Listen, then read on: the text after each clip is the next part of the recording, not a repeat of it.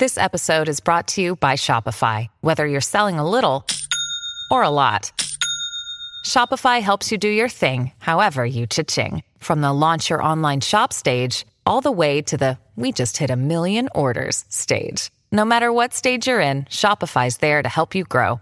Sign up for a $1 per month trial period at shopify.com slash special offer, all lowercase. That's shopify.com slash special offer. Porque en la vida all you need is love. Majo Garrido y Aide Salgado te invitan a revisar el amor en el cine y la televisión. Películas y series que nos hacen suspirar, reír y llorar. Historias y personajes inolvidables. Aquí comienza Crazy Stupid Podcast. Hola, hola Crazy Lovers. Saludos y bienvenidos. Aide querida, a ti también te doy la bienvenida todavía en Chile. Eh, qué rico, qué envidia. Eh, te doy la bienvenida a este podcast llamado Crazy Stupid Podcast. Yo soy Majo Garrido y mi querida amiga Aide Salgado. ¿Cómo estamos esta semana, querida? Media ajetreada, pero bien. Aquí ordenando, eh, viendo cosas, porque nos vamos de vacaciones a otra parte de Chile. Así que nada, pues ahí con todo el ajetreo de qué, es, qué significa andar de vacaciones. Sí, porque bueno, ahí yo creo que en eso concuerdas con muchos de, los de los Crazy Lovers que probablemente nos estén escuchando desde Chile, que les mandamos muchos saludos, qué rico estar ahí de veranito, pero yo creo que cuando uno es más más y tiene que organizar todo eh, este tema de, no solo hacer la maleta y irte, sino que también organizar la de los hijos, que qué vamos a comer, que qué van a llevar, las vacaciones se terminan eh, transformando en algo un poquitito más estresante, ¿o no? Exactamente. Ahora le tocó a mi esposo estar ordenando eso sí mientras yo grabo, así que no estamos contentos que digamos. Pero... ah, pero Mauricio es un colaborador eh, de este podcast. Así que nada, pues si escuchan, si escuchan bulla entre medio es porque estamos en esa, estamos ahí organizando y moviendo.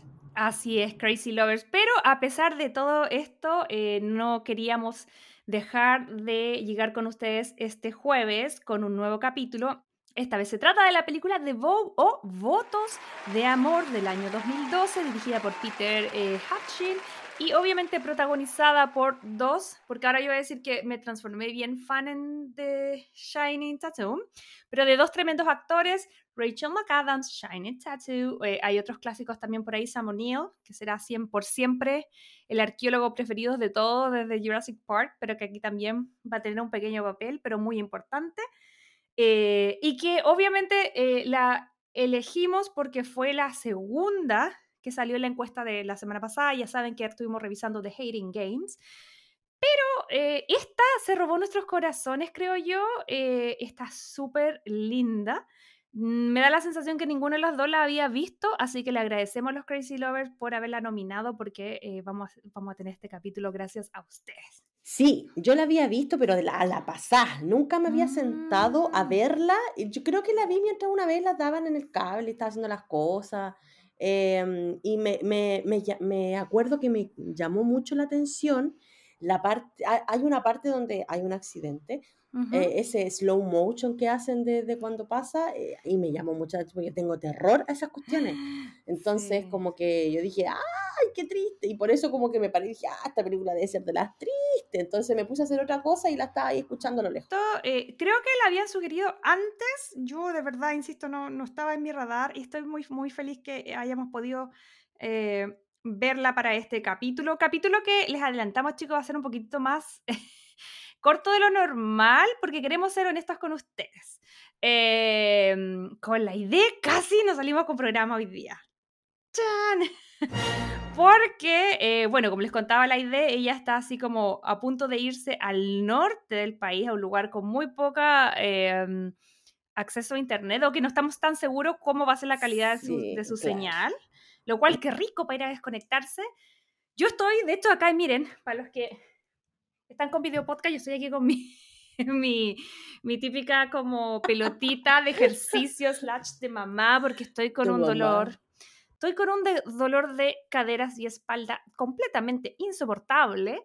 Entonces dijimos, no, no les podemos fallar a los Crazy Lovers, tenemos que salir igual, pero esta vez vamos a tratar de hacerlo más cortito, así que eh, yo creo que nos vamos a ir directo a, a la película, eh, pero la idea siempre es llegar porque los queremos mucho eh, y ustedes nunca nos han defraudado, así que nosotros también haremos lo imposible por no defraudarlos a ustedes.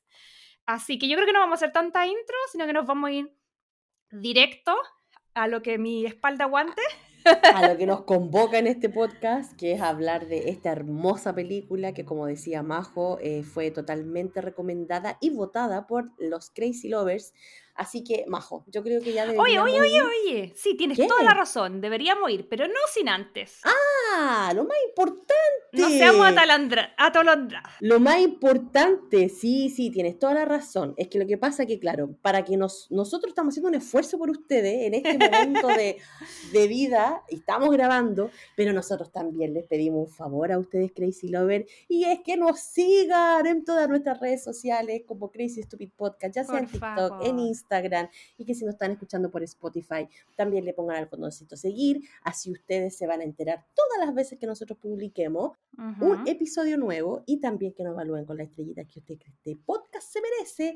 Y si nos escucha en otra plataforma que no sea Spotify, también le pedimos por favor que nos den al botoncito seguir, ya sea en Apple Podcast, Google Podcast y eh, si quieres saber un poquito más de nosotros, recuerden que estamos en la página web crazystupidpodcast.com. Así es, Aide, querida. Muy bien, muy bien dicho. Eh, le agradecemos a los Crazy Lovers siempre por el apoyo. Ojalá nos puedan ayudar compartiendo eh, en sus redes sociales, eh, haciéndonos llegar su opinión. y Napo, ojalá que también nos puedan seguir. Así que dicho esto, ahora sí que sí, Aide, querida, nos vamos a nuestra sección. Me parece que siempre decimos que es nuestra sección estrella, nuestra sección favorita. y, es la única. Esto es...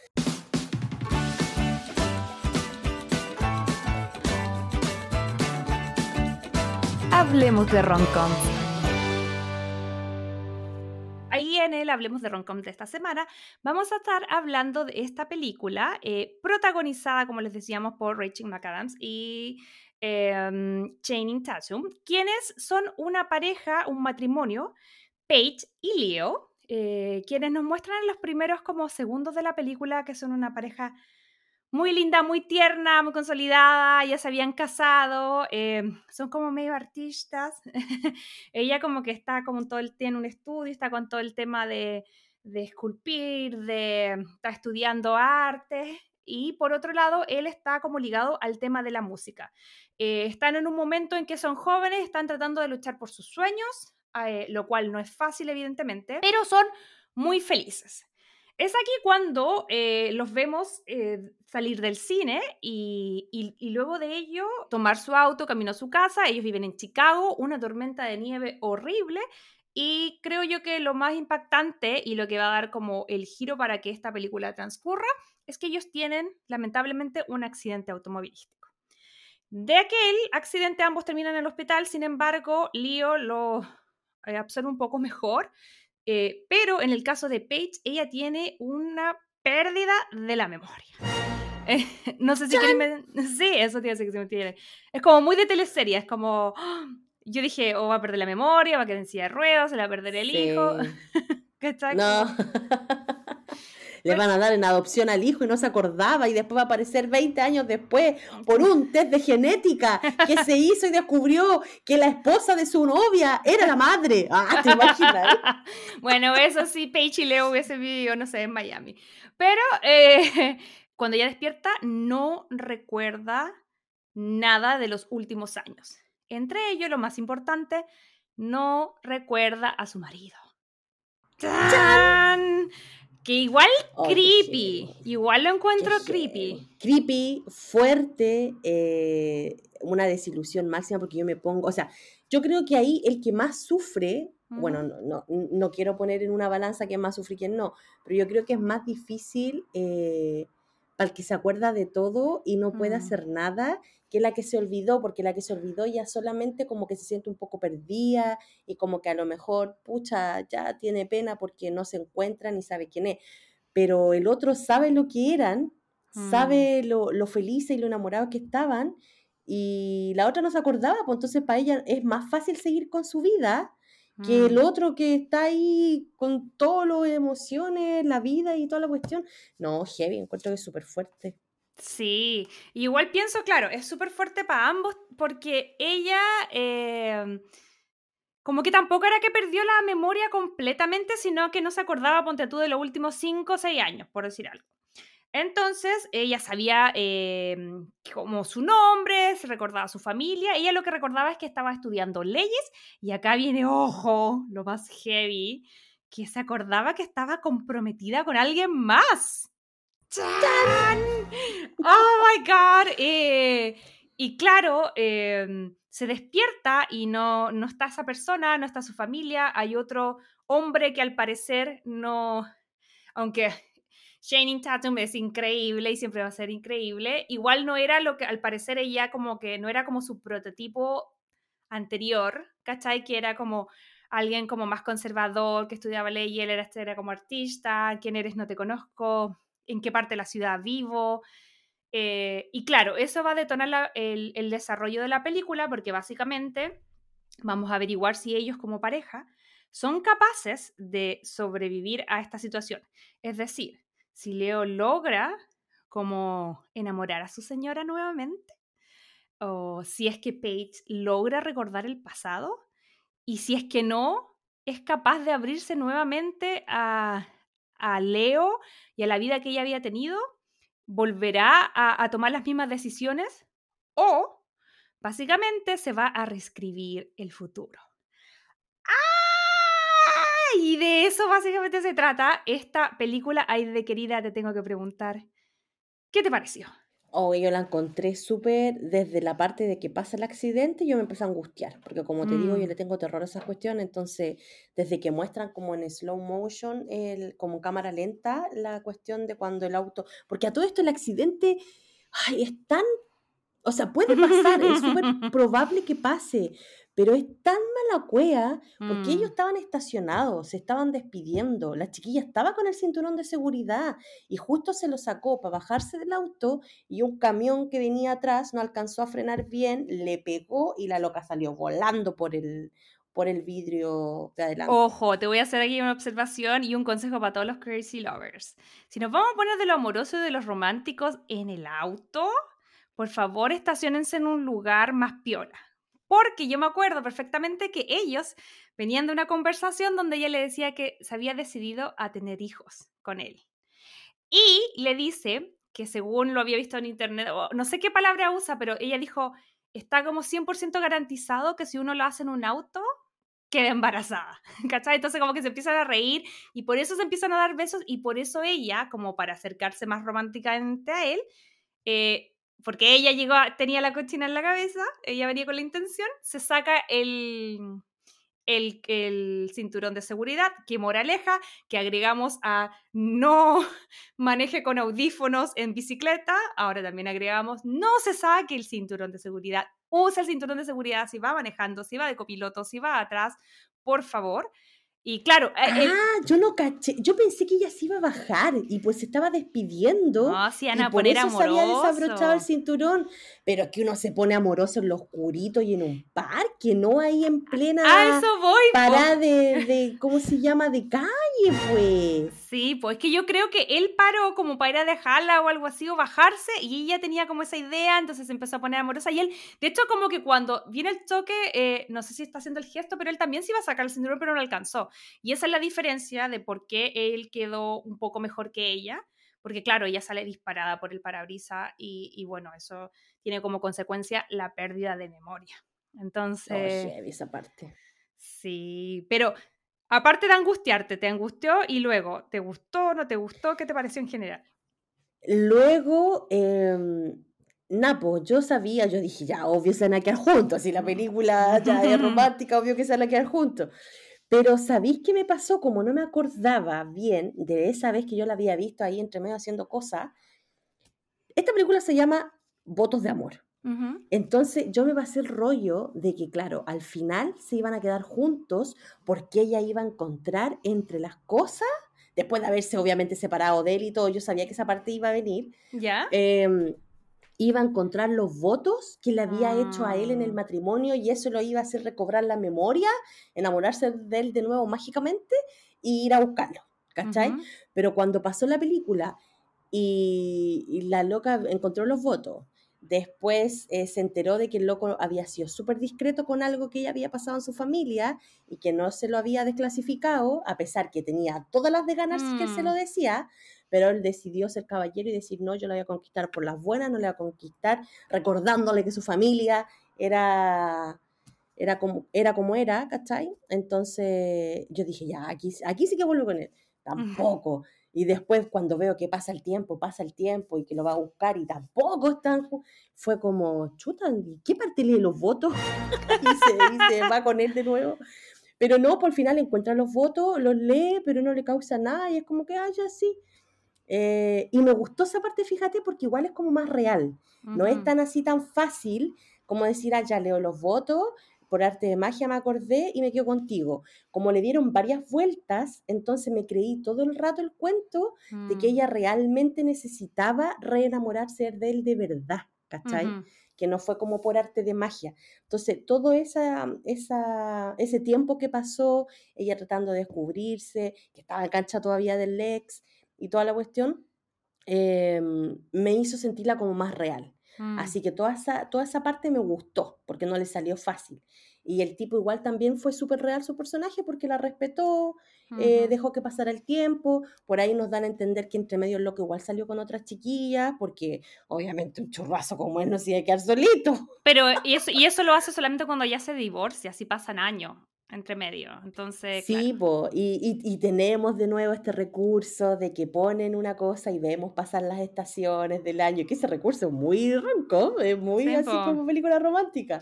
Y vemos esta, esta como, como pedazo de escultura que ella estaba haciendo y que quedó afuera y la vemos pasar como por el invierno, por el verano y todas esas cosas y ahí nos dicen que pasó igual tiempo para que ella se convenciera y en realidad no se convenció se volvió a enamorar. al final como que se volvió a enamorar de él, claro. Sí, porque ella nunca recuperó la memoria. Ya, oye, ¿y a ti qué te pasó? Porque tú la, no, la habías visto antes, para ti es todo nuevo. Entonces, ¿cuál fue tu sensación cuando la viste? Ay, a mí me encantó. Me encantó, fue un suspirito al corazón, fue un candy, eh, le agradezco un montón. De hecho, voy a buscar acá la Crazy Lover que la pidió porque ella nos mandó un mensaje como antes de que nosotros íbamos igual a preguntar qué película queríamos ver y ella así como en una conexión mental desde el otro lado del mundo, bueno, no sé si estará en Chile o en otro lado, ella se le, nos mandó por un mensaje de M, justo antes que pusiéramos la encuesta dijo, podrían haber The Vote, me encanta esa película. Así que queremos darle gracias a Rocío, que su arroba es mami se, se fue, o SZE J-U-E. Muchísimas gracias porque ella fue, eh, aplausos, la que nos pidió que pudiésemos ver esta película y yo se lo agradezco un montón porque de verdad que, eh, insisto, no estaba en mi radar. A esta altura, después de dos años de podcast, nosotros conocemos los títulos de las películas, pero no necesariamente a todas les tenemos cariño, con todas las la hemos visto. Entonces, eh, agradecemos un montón cuando ustedes nos hacen eh, llegar buenos productos como este. Así que muchas gracias, Rocío. A mí, insisto, me gustó mucho, pasé por todas las emociones, eh, me conecté un montón, le creí un montón a los actores. aprovechar de destacar a estos dos como protagonistas que yo siento que ya, Rachel McAdams, yo la amo desde millones de años, desde Mingers, y es como más reconocible queen de este género, porque tiene muchas cosas como wow, como esta, About Time, tiene El diario de una pasión, em, un montón de otras como... como películas, ¿cachai? Pero en el caso de, del actor, yo él lo tenía más catalogado como, no sé, Magic Mike. o, como más de otro tipo de películas, más comedia, más chiste. Eh, sin embargo, ahora, eh, hace poquito cuando vimos, eh, ¿cómo se llama la, de la, última de la Sandra Bullock? Lost City. Ah, sí. Cuando lo vimos ahí me, me encantó cómo se sentía el humor. En esta amé el, personaje. Y, también ahora me dan ganas de ver Letters to Juliet, que yo creo que también ahí él parece que también es protagonista. Pero centrándome en esta película, me la creí, me conecté, me gustó y concuerdo contigo que se me hizo súper como realista y lógica, porque eso es lo que yo te digo de las películas. Las películas pueden ser, no sé, un marciano se enamora con una marciana, da lo mismo, ¿cachai? Pueden ser ficticias, pero tienen que hacer sentido. Y esta película se metió en el tema de la pérdida de memoria y todo lo que tiene que ver con el enamoramiento tenía sentido, ¿cachai? Porque me hizo replantearme un montón de cosas, así que a mí en verdad me gustó, me gustó harto la película. Em, y yo te quería preguntar, porque igual nos plantea algo súper extraño, que es como el tema de, los recuerdos, ¿cachai? Entonces, ¿qué harías tú si te pasara lo que le pasó a Paige y a Leo, por ejemplo? Hoy no sé. Yo en el lugar de Leo, ¿Mm? yo creo que me hubiera costado mucho eh, contenerme con la cuestión de qué había pasado con su familia. Porque, para ver, para que los Crazy Lovers que no hayan visto la película que no se acuerden. Mm. La chiquilla venía de una familia que era bien ricachona, familia de abogado, era como bien de un estrato social bien alto. Pero ella, a través de una desilusión que tiene con el papá, porque ella tenía una amiga y creo que el papá se mete con la amiga, entonces obviamente ella muy, muy, muy enojada, pelea con toda su familia y se va de la casa. Y ella estaba estudiando leyes, pero al final se da cuenta de que no le gusta y que su vida quiere ser artista. Entonces al final como aprovecha este enojo como para darse un empujón y se va a vivir sola como al barrio artístico de Chicago, porque toda esta película está basada en Chicago. Entonces, cuando está ahí en ese sector, conoce al, a Leo y ahí se enamoran pero Leo la conoce desde el punto de vista de su nueva realidad, esta chica que no tenía la familia ricachona detrás, que ella trabajaba para pagar sus cuentas, que estaba estudiando arte y que la chica era bastante buena, mm. eh, entonces la conoce en otro contexto, ¿cachai? Mm. Era como otra page. Entonces, eh, Leo la conoció en ese contexto, pero, pero sabía todo su rollo para atrás, ¿cachai? Entonces, yo, mm. Leo, le digo, porque hubiera sido mi cartita de batalla para haberla reconquistado y haberle dicho, wow, tu familia vale callampa, por eso te fuiste y no la querí, no estáis de ahí con ella. Porque a todo esto la chiquilla obviamente no se acordaba de todo lo que había pasado con el papá después que se enteró que el papá había tenido una fe con la mejor amiga de ella, sino que se acordaba hasta antes de eso, ¿cachai? De hecho, ni siquiera se acordaba que se había enojado con la amiga.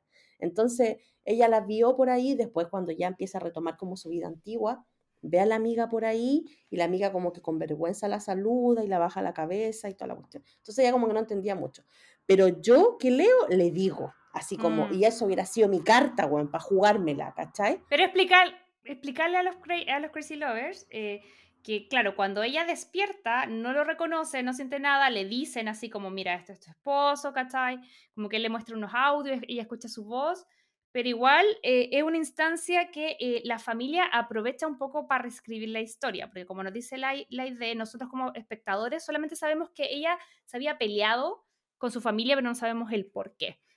Entonces ahí aprovecha de llegar Sam Neill, que lo adoro, me encanta ese actor neozelandés, eh, y aprovecha de la saca de ahí como la lleva como una, un área más VIP de la clínica y aprovecha, ¿cachai? Como de de que ella no se acuerda de que está enojada con él, que no se acuerda que dejó derecho, ¿cachai? Como para decir, ok, rescaté entre comillas desde su perspectiva a mi hija, eh, que tampoco lo puedo juzgar tanto, porque igual me pregunto como papá, obviamente no estaba bien, yo creo que lo correcto hubiese sido como papá ser siempre honesto y decirle, sí, mira, nosotros no, no, estás casada, no conocemos esa parte de tu vida, pero no la conocemos porque nos peleamos por esta y esta razón pero yo creo que este es un momento como para mm, como para reescribirlo. Obviamente eso tampoco es tan fácil, entonces, ¿qué, hizo la familia? Aprovechó y, y, trató de, de, siempre como apoyar la idea de que ella volviera a ser lo que era antes. ¿Cachai? Y ahí, ahí lo que tú decís es súper importante porque él le dice en algún momento, claro, porque ella lo intenta, y ahí yo creo que él se atolondra un poco porque es como, si ella no se acuerda ni de ti, y él cuando llega de la clínica eh, le hace como una fiesta sorpresa con todos los amigos y ya se va un poco a la punta del cerro, ¿cachai? Y es como, eso tiene que ser un proceso, como que de verdad no te conozco. Pero eh, él le dice, no quiero que se pierda tu nueva yo, la yo que yo conozco, ¿cachai? Pero, por otro lado, le dice, I know you will figure it out, que significa como, ya lo, lo, te diste cuenta una vez que esa vida a la que quieres irte ahora no era para ti, estoy seguro que te va a dar cuenta una segunda vez. Entonces, claro, eh, la, yo igual comparto un poco lo que dice la idea de que hubiese sido mucho más fácil decirle, oye, te ahí con tu papá, tu papá se agarró tu mejor amiga, ¿cachai? Hubiese sido mucho más fácil, pero tal vez lo hubiera creado como más trauma a la chica. Entonces yo creo que lo que hizo al final, si bien se demoró más, desde el amor fue lo más lindo, que fue dejar que ella misma decidiera quién era. Y, cuando ella decidiera quién era, iba a poder volver a él. Y eso yo lo encontré Sí, sí, eso está súper está súper bonito. Y yo creo que eso se da súper bien y súper bonito porque esto no es 100% ficción. Y aquí mm. yo no sé si los Crazy Lovers saben, pero esta película está basada en un libro y un libro que cuenta un hecho real. Y yo recuerdo que el episodio pasado, cuando yo te pregunté, ¿lloraste o no lloraste? Mm. Y tú me dijiste, no, y después me dijiste, sí, lloré cuando me mm. enteré que esto había sido de verdad. Mm. Y eh, Crazy Lover, bueno, le contamos que esta historia la pasó eh, dos personas, que uno era Kim y la otra persona era Cricket Carpenter, y que fueron un matrimonio que obviamente estaba muy enamorado, se casaron y diez semanas después de su boda tienen un accidente y creo que pasan por exactamente lo mismo que la película nos cuenta. Así que no es así como obra de la imaginación de alguien, sino que está basada en un hecho real, lo cual lo hace mucho más bonito. Mm. Yo encuentro que lo hace mucho más, con más peso la historia. Yo desde que supe que era una, una, historia basada en un hecho real, fue como, uh, qué cuático. Y por eso me hace mucho sentido eh, esta línea y este viaje que tuvo la, la, la actriz, en este caso la, la personaje mujer que era Paige, Mm. Eh, me hace mucho más sentido, lo siento más real.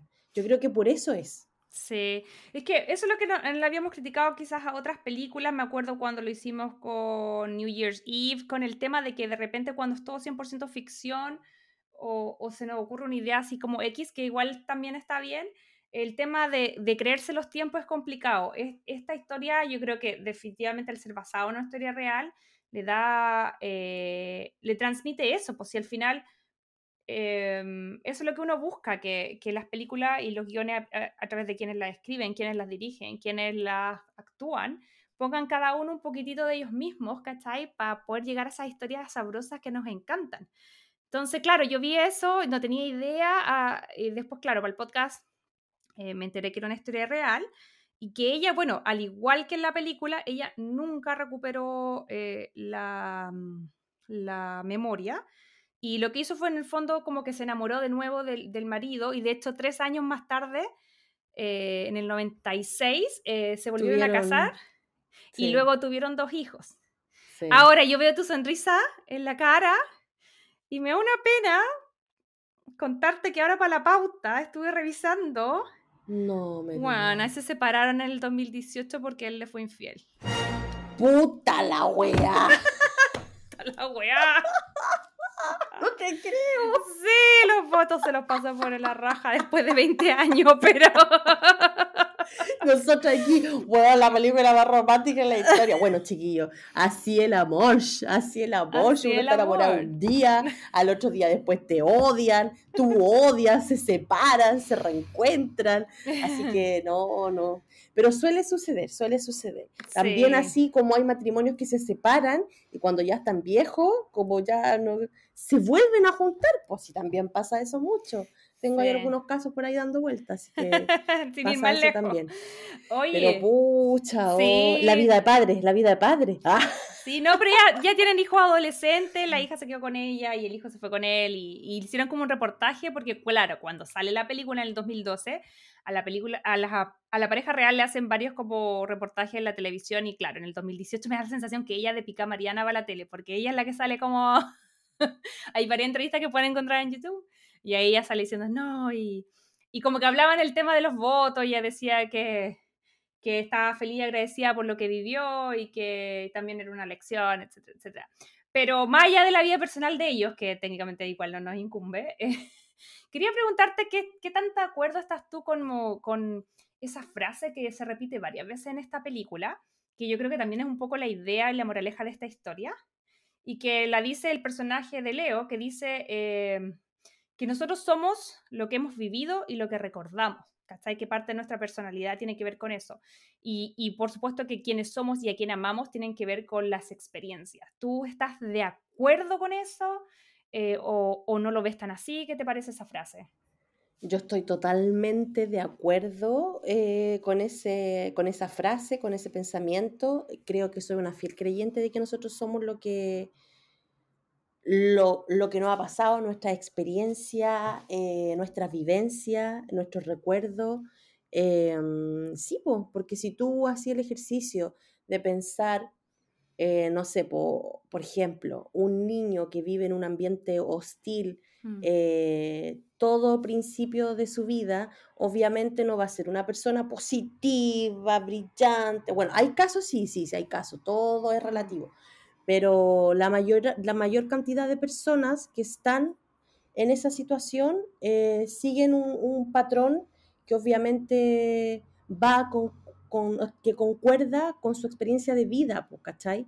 En mm. cambio, si tenemos a otra persona que está en un ambiente hostil, ¿cachai? Y que tiene una experiencia de vida, especialmente en los primeros años de infancia positiva, con a lo mejor un entorno que apoye, va a ser totalmente distinta a esta otra persona, siendo que a lo mm. mejor nacieron el mismo día, son de la misma generación, tuvieron, no sé, eh, los mismos años y cosas así, es totalmente distinta la experiencia.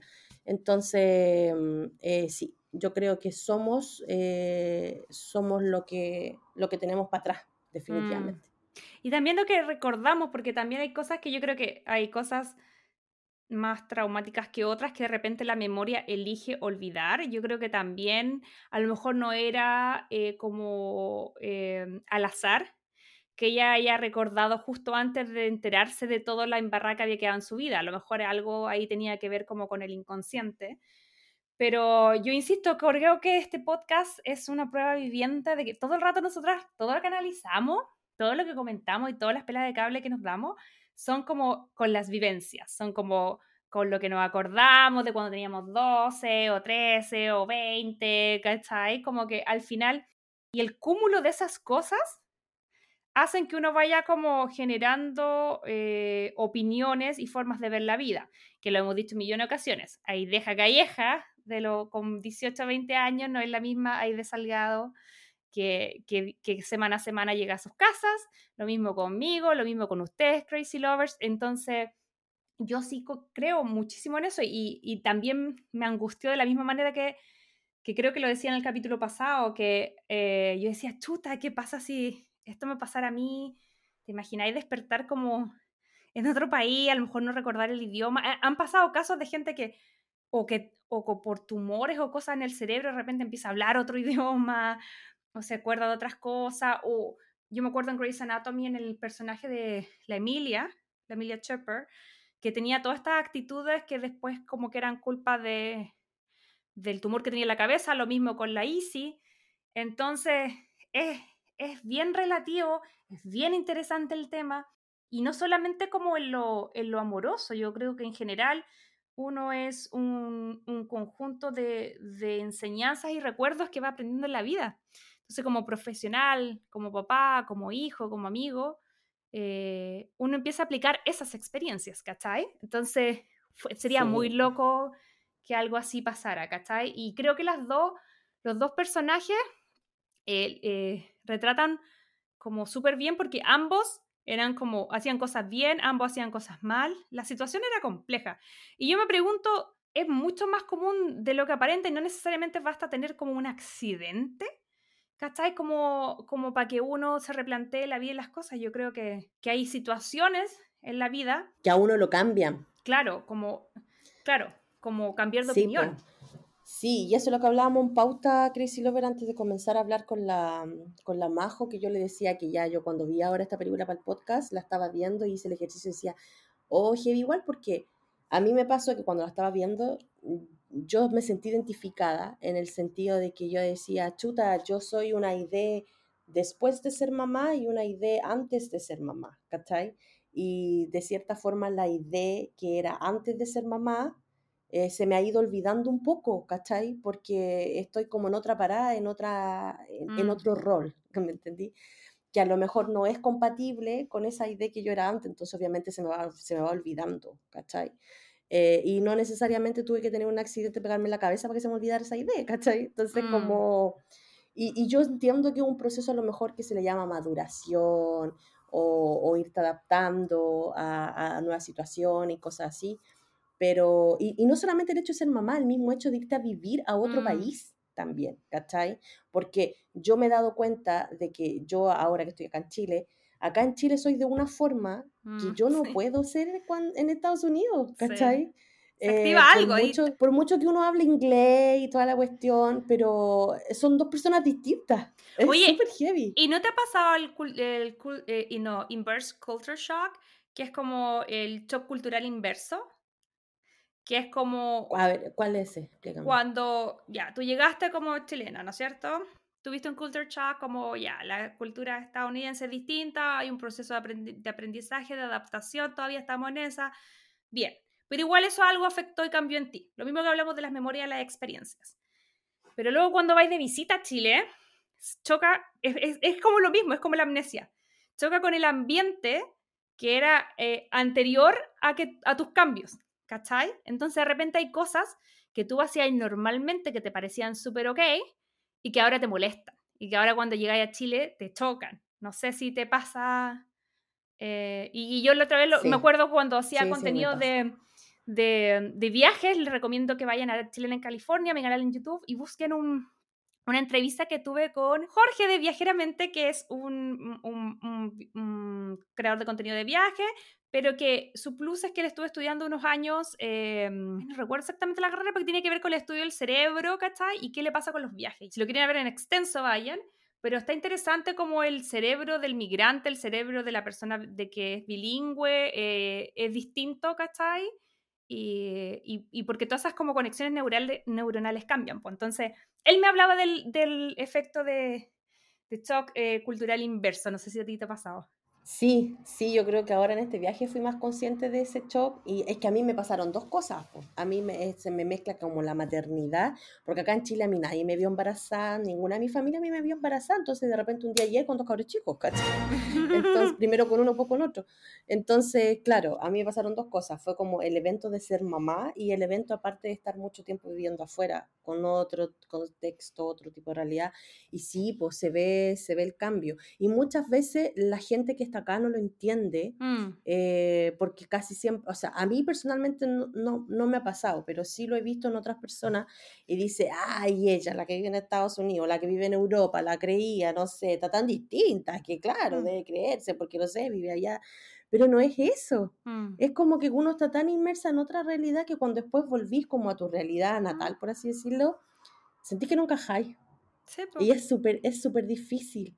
Mm. Porque claro, toda la gente siguió con su vida, tú tenías otra vida totalmente, entonces como que no podís compartir la vida que tenéis con las personas, porque ¡puf! tendrían que estar horas y horas sentados contando toda la experiencia, em, pero se notan esos cambios, po, y muchas veces la gente lo confunde y lo, lo ponen desde un punto de vista de que de que uno viene como con más altanería, ¿no? Porque Mm. uno vive en el extranjero y no sé qué. Pero no es eso, sino Mm. que simplemente el sentido de que estuviste tan lejos de algo que era tuyo que después cuando volví todo cambió, tú cambiaste y es como difícil encajar las piezas de nuevo. Mm. ¿cachai? Que yo creo, mira, son dos cosas que no solamente a nosotros nos pasan, ah, porque se fueron a Estados Unidos, al revés, yo puedo ver la experiencia de mi marido que vivió cinco años en Chile y que luego cuando volvió a Estados Unidos también hay un montón de cosas que extraña, ama de Chile, que le chocan de la, de la cultura estadounidense. Él quiere más feriados, quiere fin de semana largo, quiere hacer asado con los amigos, ¿cachai? Y eso, Weón, de hecho, tu marido, yo no sé si habrá influido en John, pero hasta cambió de partido político por su, a lo mejor, su Sí, experiencia en Chile, po. sí, Y es heavy esa cuestión, Sí, yo creo que eh, había un- una persona eh, antes de salir de Estados Unidos y otra que vio como y vivió otras cosas y ahora de vuelta en su propio país también tiene sus propios choques culturales. Entonces, claro, eso pasa siempre, de, de te muevas hacia donde te muevas.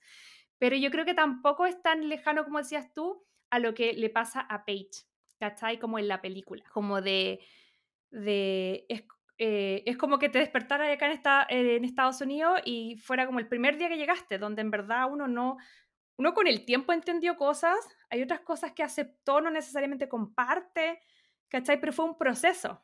Pero ese tema de las vivencias está está súper interesante. Pero sabéis que yo me pongo en el lugar de Paige y, ¿Mm? y yo digo, oh, debe ser súper angustiante, pero angustiante hacía cagar, de tener un accidente y no acordarte de quién eras en ese momento.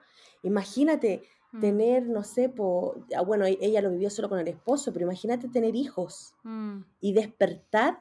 Y no, creo que hay una película que tiene, tiene- mm. va- también se basa en eso, despertar y no acordarte de tu vida de mamá. Entonces no podís tener ese amor genuino por esos hijos porque los sentís desconocidos. ¡Oh! Terrible encuentro yo. Sí, bueno, y recordando su otra película, en About Time, cuando el, el- no me acuerdo cómo se llama el actor, pero el marido regresa, cambió una cosa de la hermana y tienen otro hijo. Y ahí te das cuenta que en el fondo, claro, tu hijo son ADN, pero también tu hijo son el vínculo, son la experiencia, Claro, los recuerdos, los recuerdos, los momentos. Entonces ahí volvemos a la, a la instancia de, de que uno al final es los recuerdos, es lo que tú viviste. Mm, Sí, yo lo encuentro súper angustiante. Creo que Rachel McAdam la hizo súper bien. En general, ella tiene como una, como no sé por qué la contratan siempre para que pierda la memoria. eh, me- le pasó lo mismo, bueno, con el Alzheimer en el caso del diario Una Pasión Sí. o Notebook. Entonces, yo creo que ella lo hizo súper bien. eh, y, y Shining Tatum, insisto, también me gustó mucho porque yo siento que Leo era un poco el, como el tipo perfecto, pero yo creo que a mí lo único que me daba rabia, me, lo sentía muy atolondrado, ¿cachai? Como que tenía todas las buenas intenciones, pero como que le habría bajado tres, cuatro cambios, ¿cachai? Porque él, claro, yo no, tampoco lo condeno, si él- en el fondo que desesperación, despertar un día que tu marido no se acuerde de ti, ¿cachai? O que tu hijo no se acuerde de ti, que tu mamá no se acuerde de ti, que algo que viven día a día, ahora que pienso, también la gente que, que tiene algún familiar con Alzheimer o alguna otra enfermedad que tenga que ver, que está relacionada con el cerebro. Yo al Alzheimer le tengo mucho miedo porque siento que, que es una enfermedad que te hace... es desgraciado, desgraciado esa cuestión. porque es desgraciada para la gente que está a tu alrededor y para ti mi máximo miedo siempre ha sido la soledad y yo creo que con el Alzheimer podéis estar rodeado de todos tus seres queridos y si no lo recordáis, te morís solo, ¿cachai? Y es en tu mente, ¿cachai? Y eso lo encuentro, lo encuentro súper heavy, pero a, Triste, a pesar de todo eso, rescatando un poco lo- el tema de los actores, a mí me pasó que me encantaba como, pese a que él era atolondrado y pese a que ella también se manda varias embarradas, que después la frena porque le dice, ¿sabes qué? Yo no soy tu, como tu cojín de boxeo, ¿cachai? Como yo sé que estás, yo sé que estás eh, eh, frustrada, estresada, porque en verdad no era solo no me acuerdo, sino que ella le mostraban el video de su matrimonio. Imagínate escuchar audios de tu propia voz diciendo te amo y que esa persona no te provoque nada, ¿cachai?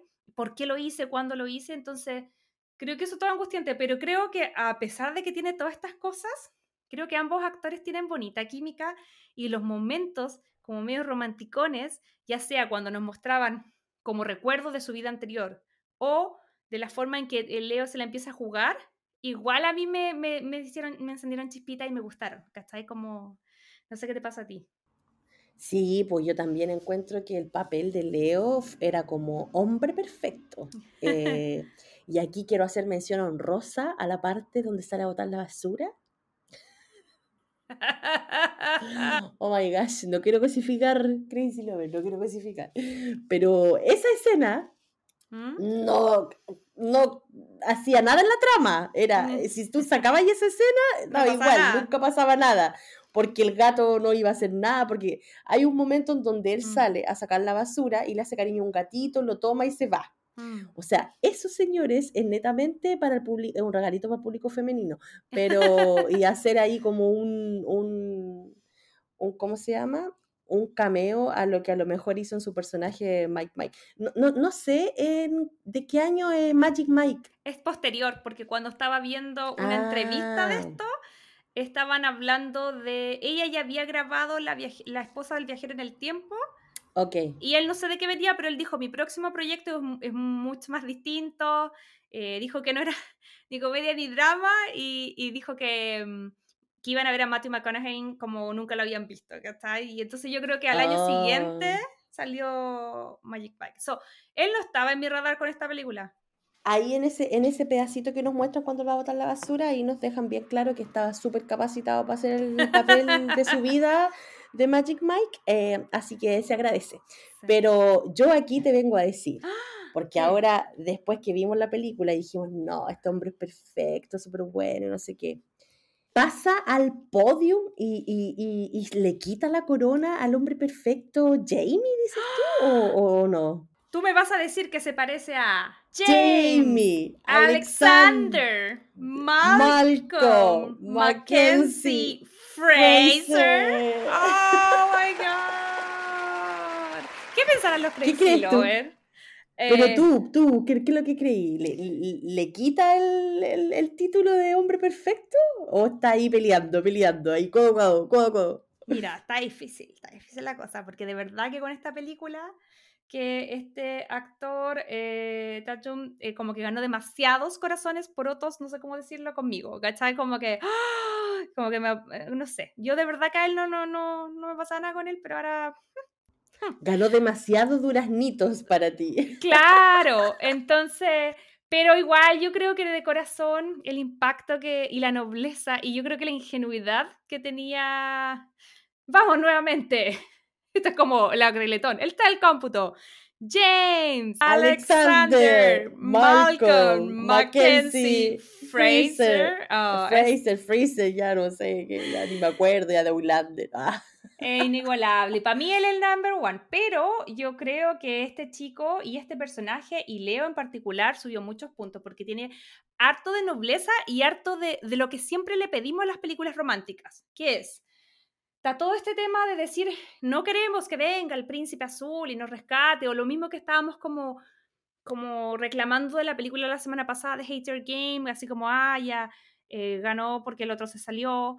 Eh, pero, pero sí, eso no quita que no haya como compañerismo, que no haya amor de verdad, que este tipo le dio los tiempos a ella que se tenía que tomar, lo intentó, también tuvo el orgullo y, el momento de dar un paso al lado cuando ya no se pudo más, antes que se empezaran a odiar, ¿cachai? Porque, ojo, que aquí ha pasado algo que no hemos mencionado. Y por si acaso, amiga, por favor, dilo tú a los Crazy Lovers, porque, eh, claro, dijimos que ella había estado como eh, comprometida con otra persona, pero no solamente eso, ella... Eh, cuando sale de la, del hospital, ve a toda su familia, o sea, ve a todos sus amigos nuevos y son como, ah, pero luego se reencuentra con todas sus amigas del colegio y con el que estaba comprometido. Igual le pasan cosas porque era lo que ella recordaba, ¿cachai? Obvio, pues si estaba enganchada de él todavía, pues ella no se recuerda cuando ella misma le dijo que quería irse para otro lado y que chao, no, como que no quería nada más con él, porque era parte de su nueva vida. Pero mm, sí, pues estaba enganchada todavía del ex, estaba enamorada. Entonces cuando lo vio, surgieron de nuevo esas mm. maripositas y trató de jugársela y le dio un besito loco. Eh, también por eso mismo eh, le pidió el divorcio a su esposo. Pero después cuando el otro le dice que había dejado a su novia actual, mm. A estar con ella de nuevo, ella le dice que no, pues que no, que no, cómo se le ocurría. Yo le dije, hermana, le tiráis un besito ahí, le hacía ojito, y después el loco termina con la y le decís que no. ¿Tú dices que es todo lo que es una calienta sopa? no, no, no, no, no, digamos esa frase nefasta.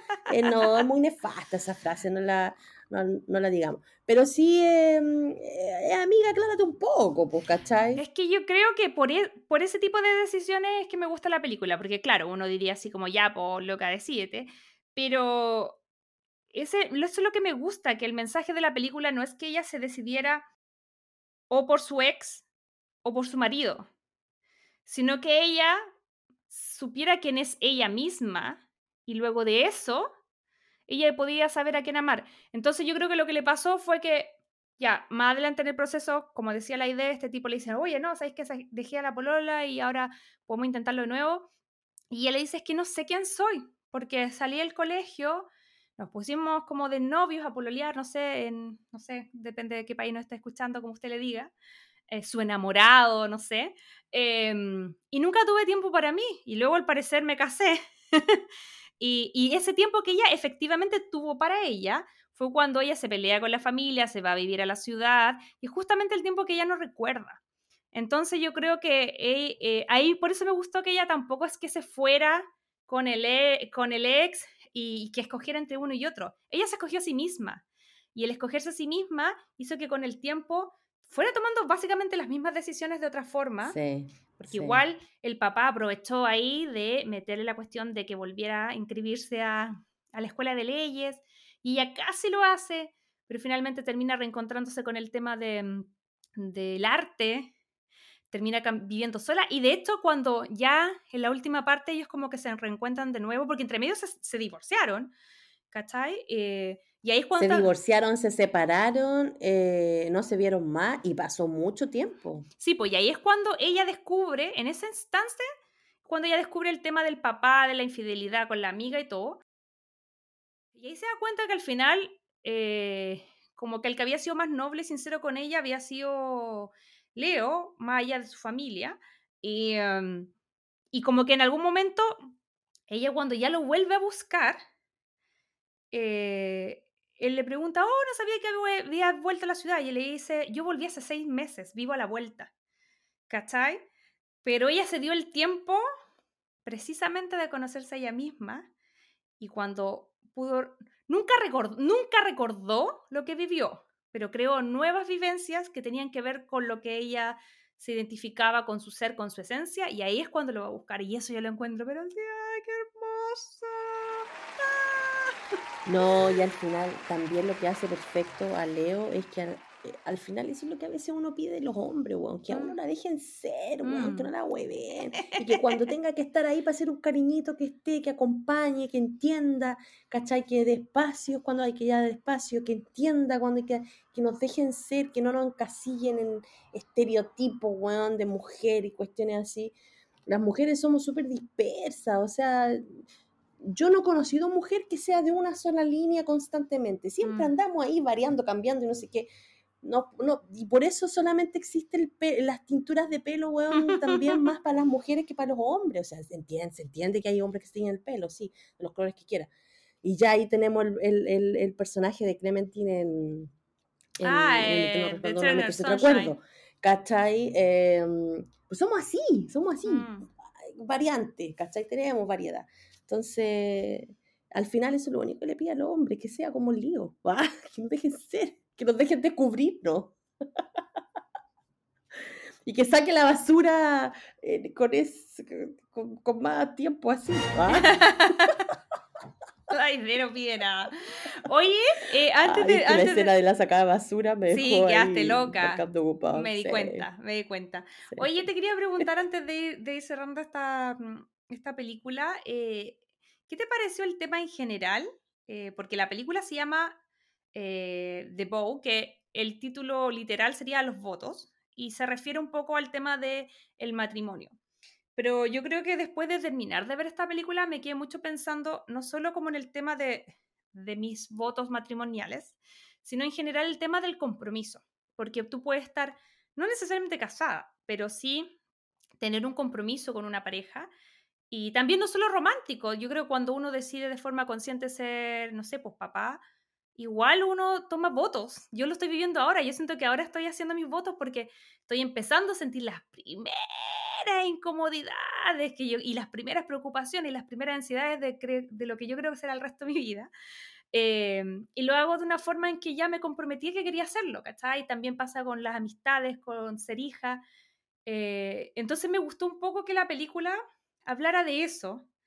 eh, y, si bien toma el tema romántico, eh, él le dice cuando se casan que él está como súper consciente que esto como que va a ser como, entre comillas, un amor para toda la vida, que se lo está prometiendo como de corazón. Y yo creo que independiente que estén, se estén casando, insisto, puede ser cualquier tipo de compromiso, el poder de la palabra y el poder de decir me comprometo a las cosas, ¿cachai? Que antes uno, la palabra era ley, o sea, yo te decía voy a hacer esto, te doy la mano, y eso era inamovible, ante los contratos, antes de todo. Y ahora igual eso ha cambiado con el tiempo, entonces, ¿qué te parece el tema del compromiso de los votos en general y cómo lo, lo aborda esta película? Más que como lo veíamos los Bridgerton, pues te acordás que lo conversamos, los Bridgerton, si ustedes ven los Bridgerton, eh, se dan cuenta de que ahí todos los tratos se hacen de la mano y se cumplen, po. O sea, y el que no lo cumpla, a la horca. pa. No, eh, Vuelo. Pero no, yo creo que con el tiempo esa cuestión de, No, bueno, te lo prometo, no, sí, ahí estoy, a las 5. Voy saliendo. Voy saliendo, te lo juro. Así como no. Sí, amiga, grabamos en 10 minutos, espérate. Grabamos en 10 minutos, sí, espérate. Em, no, esa cuestión se va perdiendo. y, y, yo creo que eso también hace que tengamos una sociedad tan insegura, mm. ¿cachai? Porque a veces, obviamente, esas cosas son las que te hacen confiar en los demás. Y me mm. incluyo en el saco porque yo también muchas veces he dicho, pero no es porque no quiera cumplirlo, sino que es porque yo creo que siempre lo puedo hacer todo y al final mm. realmente no, no lo puedo hacer todo, ¿cachai? Entonces yo también caigo en esa cuestión, no, si esto lo hago, en mm. cinco minutos, ¿cachai? Pero no, y, me, y me lo estoy, y me estoy dando cuenta con mi hija, porque ella me lo está haciendo ver. Yo siempre le digo, no, mañana, mañana vamos a hacer esto. Entonces, mañana llega después, no, no, sí, mañana. Y sigo mañana, mañana, mañana, mm. hasta que me dice, bueno, o sea, no me dice, bueno, pero me dice, pero mamá, tú me lo prometiste hace como tres días atrás y no lo hay hecho. Y es como, ah, así, ¿cachai? Entonces, claro, tú creas confianza, ya sea con tu hija, con tu amigo, con tu pololo, con tu novio, con tu mamá, tu papá, tu hermano. Uno crea confianza al decir que va a hacer algo, ¿cachai? Entonces, y, y que después no lo hagáis, obviamente te va desilusionando, po. Mm.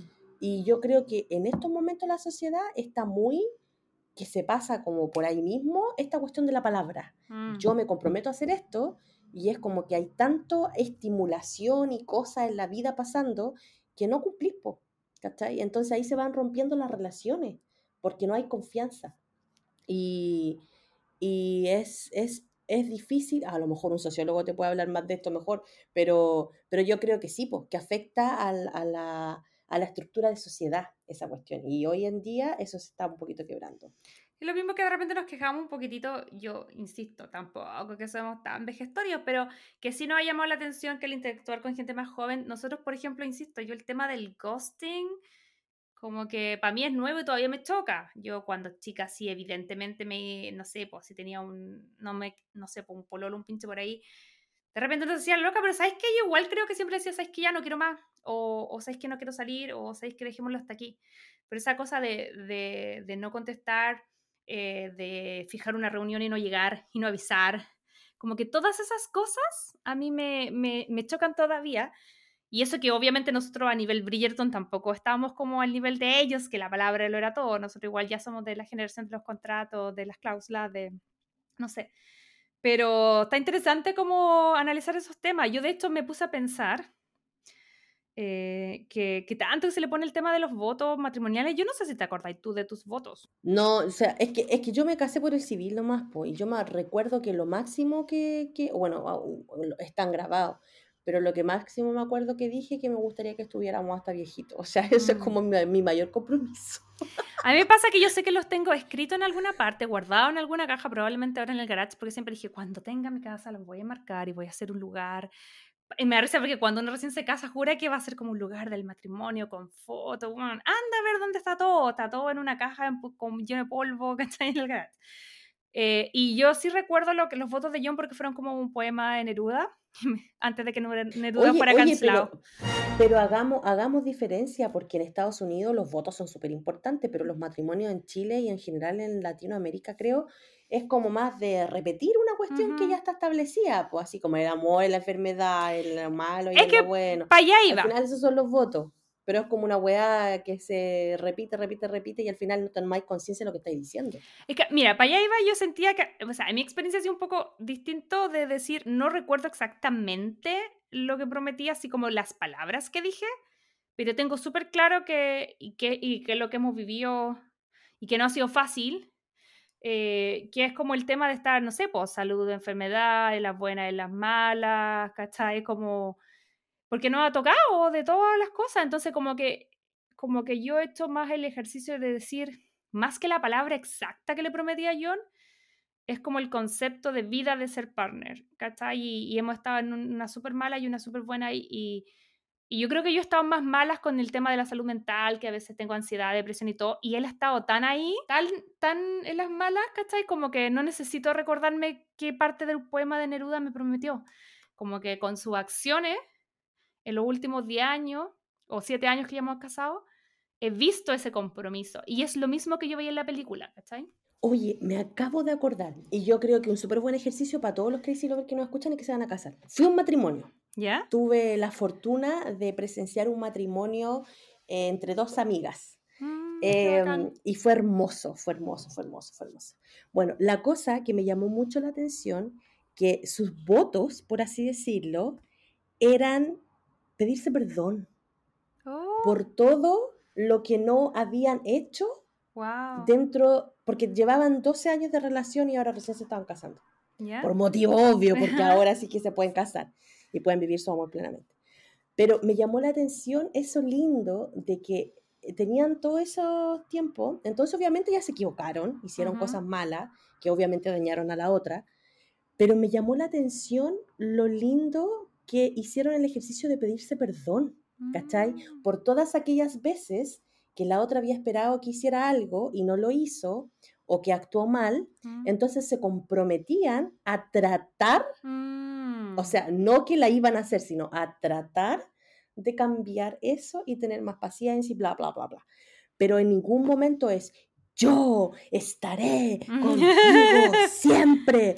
No, ¿cachai? Es como, perdóname, soy imperfecto, sé Mm. puntualmente todas las cosas que te molestaron y te pido perdón por eso y las nombraban. Y aparte decían, voy a tratar de comprometerme o, o- o voy a tratar de hacer, de no sé, pues de tener más paciencia, de, de no ser tan enojona, de no reaccionar así, pero es el tratar. Mm. Y eso ya a mí me genera como una conciencia de lo que realmente tú estás diciendo en tus votos y encontré súper lindo eso de pedirse perdón. Mm, Es que maravilloso. qué hermosa idea y al final a eso va con Sí. que las- mm, más que las palabras son las acciones, ¿cachai? Y yo creo que eso, insisto, linkeándolo ya para cerrar, es lo que pudimos ver en la historia de, de Paige y de Leo, donde ambos, eh, de a su propia forma y en su propio estilo, eh, como que sí, respetaron esos votos, aunque ella ni siquiera se acordaba, pero al final igual de una u otra forma logró llegar ahí y él también respetó eso. Así que, ¡ay, aplausos! Ay, de querida, te tengo que preguntar cuántos corazones le pone a esta película y por qué. Ay, yo le pongo cuatro corazoncitos. Me gusta, me gustó un montón. No sé, me, me- me pasaron cositas y como te digo, eh, al saber que era una historia real, tristemente se divorciaron. Y ahí vemos que no todo es para siempre. Claro. pues Uno no tiene para qué estarse comprometiendo con cuestiones que no sabe si va a pasar. Eh, pero, ¿cómo se llama?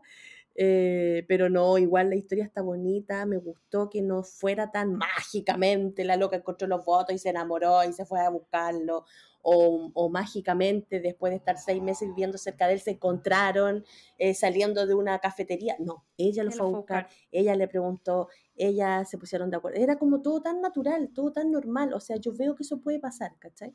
Entonces, mm, por e- todo eso, yo creo que con cuatro corazoncitos me quedo con esa película. Mm. Eh, y obviamente a la parte de la sacada de basura le pongo cinco corazones. y dale con Y la cuestión. Mm. Eso, ¿y tú? ¿Cuántos corazoncitos le poní? Ah, yo le pongo 5. Le pongo 5 porque me encantó. eh, fue como, insisto, un abracito al corazón. eh, fue bonita. le creí todo el rato a la historia, a los personajes. Eh. me pasa que también no todas las películas eh, tienen que ser así como, wow, full divertidas, jajaja, o, o, o full, full drama. Y esta tenía una cuota un poquitito de, que era un dramón, pero también era un dramón mucho más fácil de digerir que otros dramones que hemos visto, así que eso lo agradezco. Así que nada, por la, la invitación ya está hecha, si es que se entusiasmaron y quieren ver esta película, eh, la pueden encontrar en Amazon Prime Video. Crazy Lovers y eso ha sido la película de esta semana. Espero que les haya gustado nuestras, nuestra conversación, nuestras ideas y, y denle una vuelta a eso de los votos. Yo creo que igual está, está, está divertido. Yo como les digo, lo, lo escuché, lo vi y dije, Mitch, me parece perfecto. Así que si algún Crazy Lover se va a casar en el futuro, eh, se lo recomiendo. es bonito, emotivo, todos nos ponemos a llorar si hacemos una sinergia y ¡ay, qué romántico! ah". Eh, y a veces eh, no es malo pedir perdón, ojo, porque también se nos olvida pedir perdón y todos nos equivocamos. Y a veces un perdona es suficiente, ¿no? Así. Para aliviar el corazón. Pero bueno, Eh, Napo, eh, recordarles, Crazy Lovers, que mm, si nos están viendo por Spotify, recuerden que este es un video podcast, no pueden ver los carachos que tenemos aquí.